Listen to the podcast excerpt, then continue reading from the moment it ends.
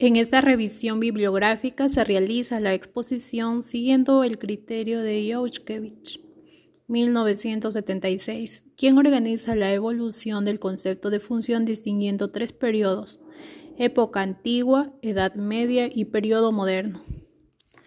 Época antigua.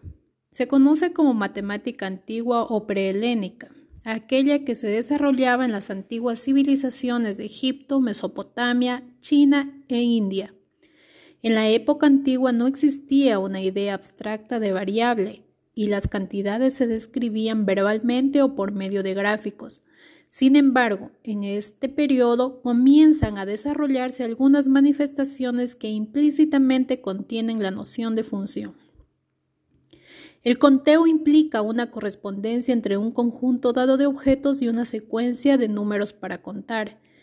Ya los cavernícolas dejaron huellas de una actividad que pareciera ser la de contar. Por ejemplo, sobre restos óseos se han encontrado ciertas marcas sencillas que pudieron servir para llevar alguna cuenta. Puede decirse entonces que la noción de función tiene sus raíces en el desarrollo del concepto de número. Las cuatro operaciones aritméticas elementales son funciones de dos variables. En las tablas numéricas babilónicas se presentaba el resultado de multiplicaciones y divisiones de cuadrados, cubos y raíces cuadradas y cúbicas. Además, se han encontrado tablas con fórmulas de cálculos tan llamativas como la de la suma de n términos de una progresión geométrica o la de los números pitagóricos, o las que se muestran la utilización de reglas de tres simples y compuestas.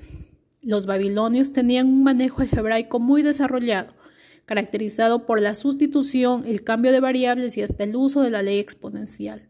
Conocían la fórmula de la ecuación de segundo grado e incluso reducían ecuaciones de grado superior con cambios de variables incluidos a las de segundo grado.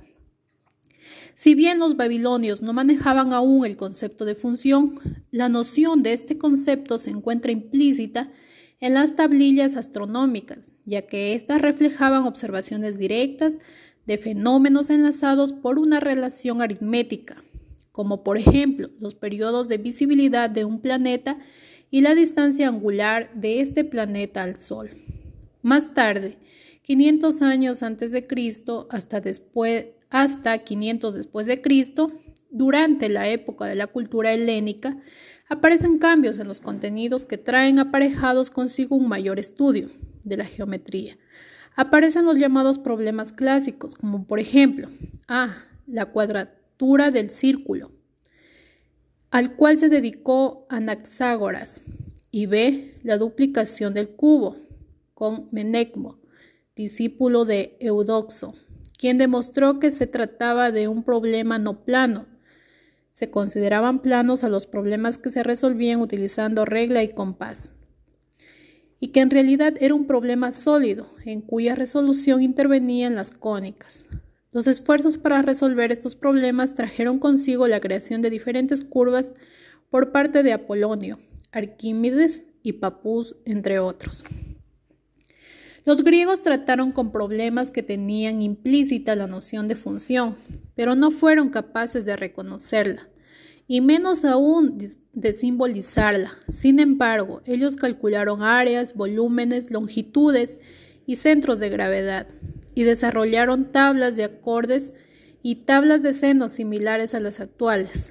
A principios del siglo XX a.C., los astrónomos griegos adoptaron el sistema babilónico de almacenamiento de fracciones y casi al mismo tiempo compilaron tablas de cuerdas de un círculo. Para un círculo de radio determinado, estas tablas daban la longitud de las cuerdas en función del ángulo central correspondiente, que crecía con un determinado incremento. Eran similares a las modernas tablas del seno y coseno y marcaron el comienzo de la trigonometría. Pero todos estos desarrollos de los griegos fueron explicados verbalmente, en tablas, gráficamente o mediante ejemplos. A modo de síntesis, puede decirse que estos estudios sobre las relaciones entre magnitudes geométricas variables, si bien no, respondían explícitamente el concepto de función, pueden ser considerados como los primeros antecedentes aportados por la cultura helénica.